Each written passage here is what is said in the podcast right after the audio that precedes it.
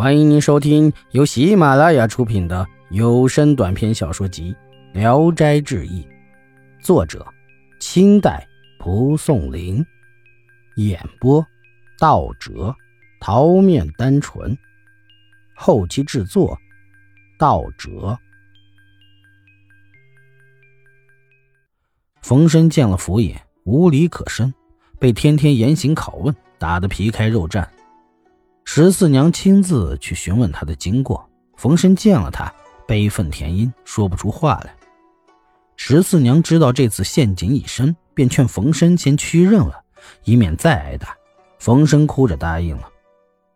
十四娘来来往往时，别的人在眼前也看不见她。十四娘回家又感慨又叹息。忽然，她把自己的丫鬟打发走了，一个人住了几天。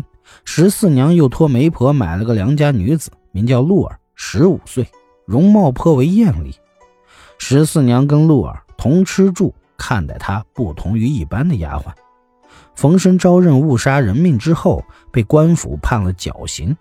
仆人得知这个消息，泣不成声地告诉了十四娘。十四娘听说，面色坦然，像毫不介意。不久，快到了秋后处决犯人的日子。十四娘才惶惶不安，经常白天出去，晚上才回来，脚不停歇，常在没人的地方悲伤哀痛，以至于寝食都废了。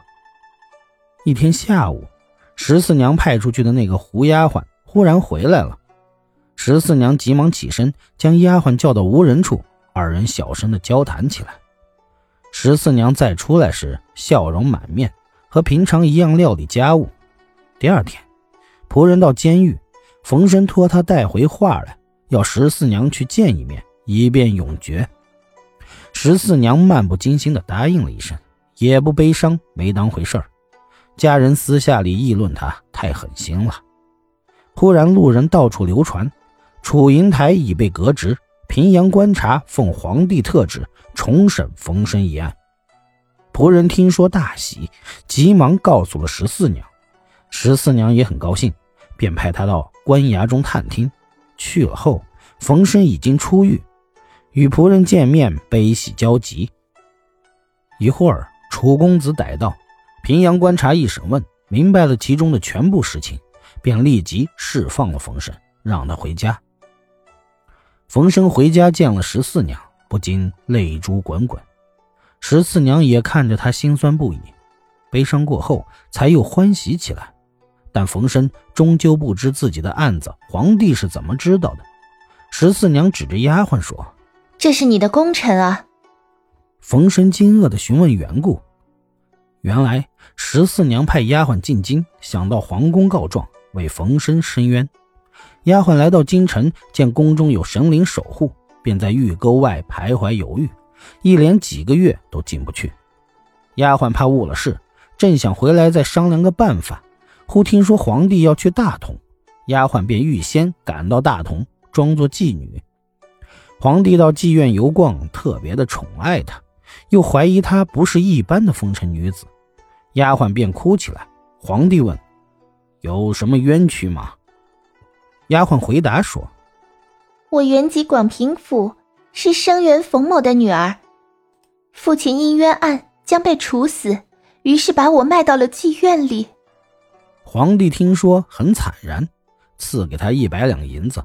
临走前，又详细的问了事情的经过，用纸笔记了姓名，还说要和他共享荣华富贵。丫鬟说：“但愿我能和父亲团聚，不想过富贵生活。”皇帝点头答应，便走了。丫鬟讲了经过，冯生急忙下拜，热泪盈眶。不久，十四娘忽然对冯生说。我如不是为了情缘，哪里会有这些烦恼？你被下狱时，我奔走于亲戚之间，却没一个人肯为我想个办法。那时的酸楚，真让人没法说。现在我越感到这尘俗世界令人厌烦苦恼，我已替你找了个女子，我们从此分别吧。冯生听说，哭着跪在地上不起来。十四娘这才作罢。到了夜晚。十四娘让露儿去跟冯生睡，冯生拒而不纳。第二天早晨，看着十四娘容光顿减。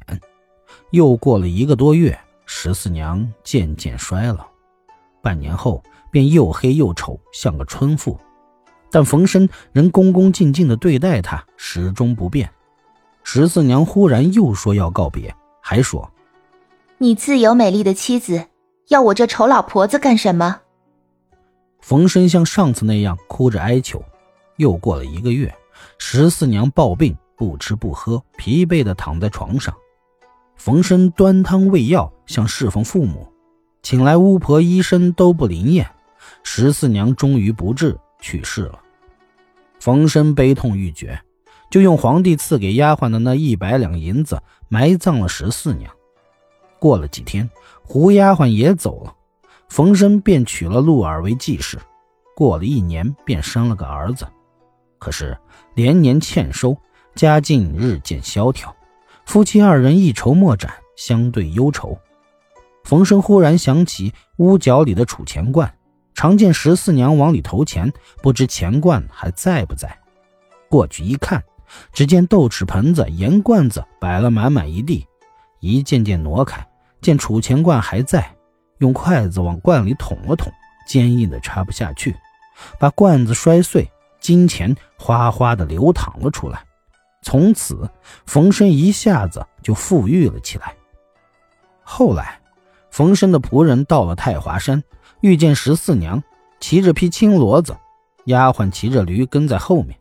十四娘见了仆人，问：“冯郎平安吗？”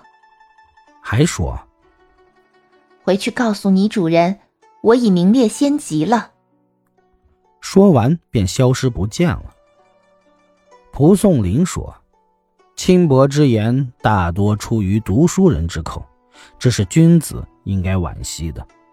我曾冒着不是的罪名说，愿虽然已经去了，可为什么不刻苦自立，以免负于君子之灵，使祸福的说法与己无关呢？像冯生那样的一言之差，几乎弄得杀身。如果不是世有仙人，又怎么能解脱出狱？”来再生于当世呢，真是可怕呀！本集演播到此结束，谢谢大家的收听，喜欢请点赞、评论、订阅一下。